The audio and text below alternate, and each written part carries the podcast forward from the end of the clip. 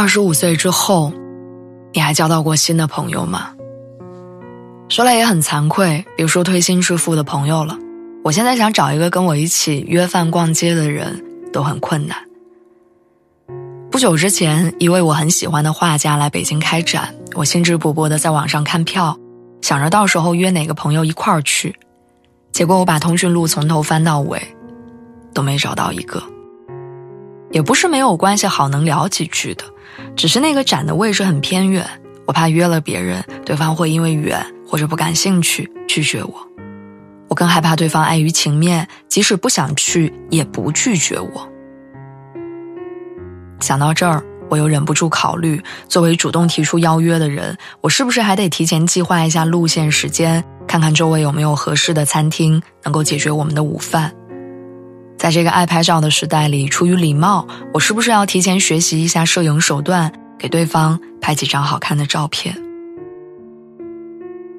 但我想到这儿的时候，原本看展的热情已经没了。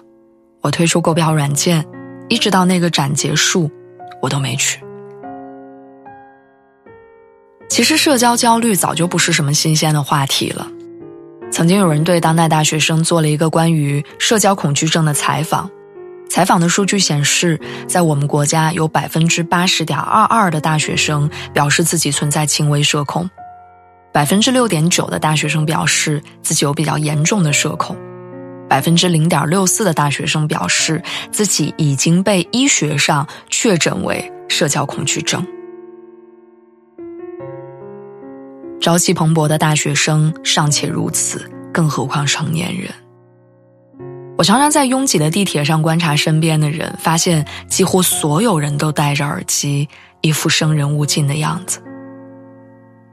那个时候我就在想，那些口口声声抱怨没有朋友、说自己社恐的人，真正在恐惧的到底是什么？是害怕主动说一句你好，还是怕说了你好之后等不来相同的回应？是身边真的没有人可以遇见，还是我们用耳机、帽子？把他们挡在外面。作家冯唐有一个很有名的交友百分制，他会给每一个刚刚进入自己朋友圈的人先打一百分，然后再在不断的接触当中逐渐去扣分或者加分。迟到扣十分，不接电话扣十分，幽默风趣加十分，三观合拍加十分，以此类推，到最后。如果这个人只剩下三十左右的分数，那就直接再见，不必浪费时间。要是有一个人能打上七八十分，就算很合拍，要好好珍惜和经营。在交友这件事儿上，我们很容易陷入误区，就是我们总觉得交朋友应该是把最好的一面展现出来，所以我们总担心会做错。为了避免出现问题，我们直接拒绝了所有的开始。想想我跟我最好的几个朋友，也不是一开始就要好的。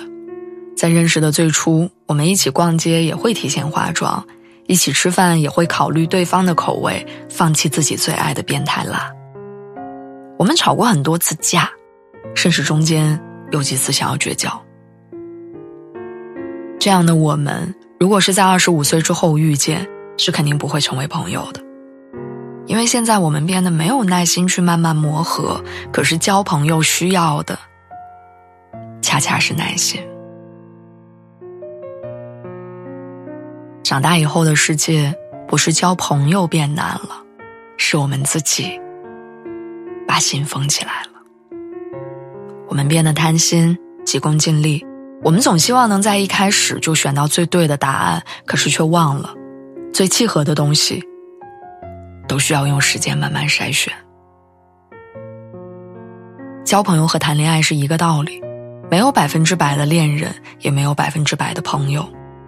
所谓长久坚固的感情，大多都是在不断的相处之中，变成了彼此都喜欢的样子。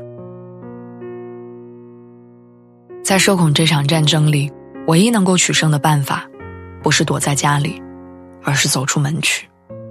不是被动的在心里想为什么没有人来跟我打招呼，而是主动去成为说你好的那个人。